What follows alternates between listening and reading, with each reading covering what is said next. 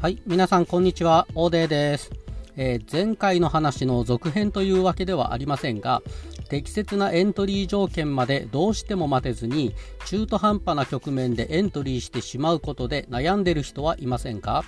これも前回にお話ししておりますが、私自身が FX で当時どんなに強制しようと頑張ってもなかなか改善できずに苦しんだ癖の一つでしたので、同じようなことで悩んでいる人の気持ちが痛いほどよくわかります。ですので、その私がどういう過程を経て、このような癖を強制していったのかをお伝えいたしますので、もし同じような悩みをお持ちの方がいましたら、ぜひとも今後のトレードのご参考にしていただければと思います。はい、これも前回のお話では、相場に対峙しながら待つという行為自体も精神力を必要とするお話をしましたが、この精神力の消耗を最小限に抑えるための訓練自体は日常生活の中で行うことができます。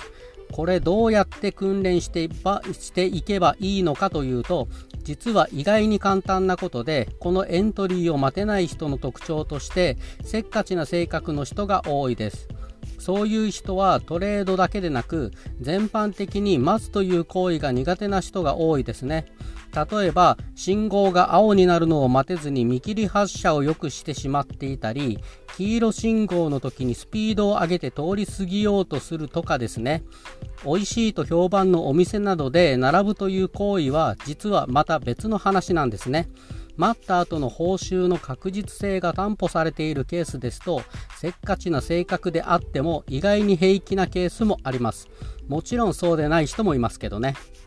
まあ、そうではなくて待った後の報酬確実性が低いもしくはそれに見合う報酬が得られないというのが予測されるようなケースでせっかちな人とそうでない人の行動に差が出てくるんですね。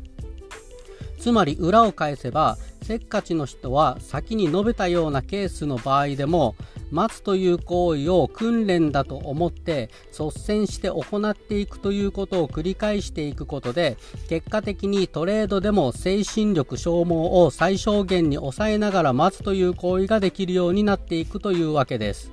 私はエントリーを待てない癖を赤信号ではどんなに誰も見ていなくても、まあ、田舎道の信号であっても待つようにして黄色信号でも止まるように意識するなど日常生活でのそういった行為を一つ一つ意識して改善していったことで行為と意識の共鳴が起こりトレードでも待つという行為を難なくできるようになっていきました。これ本当に効果がありますので、ぜひともお試しいただければと思います。はい、それでは話をまとめますと、まずエントリーポイントをじっくり待てない人はせっかちな性格の人ほど多くそういう人ほど相場で対峙して待つという行為に対して精神力は激しく消耗する。そしてせっかちな性格の人は日常生活でも信号を待てないなど待つことに対する報酬確実性が低いもしくはそれに見合う報酬が得られないケースでは待てないケースが多い。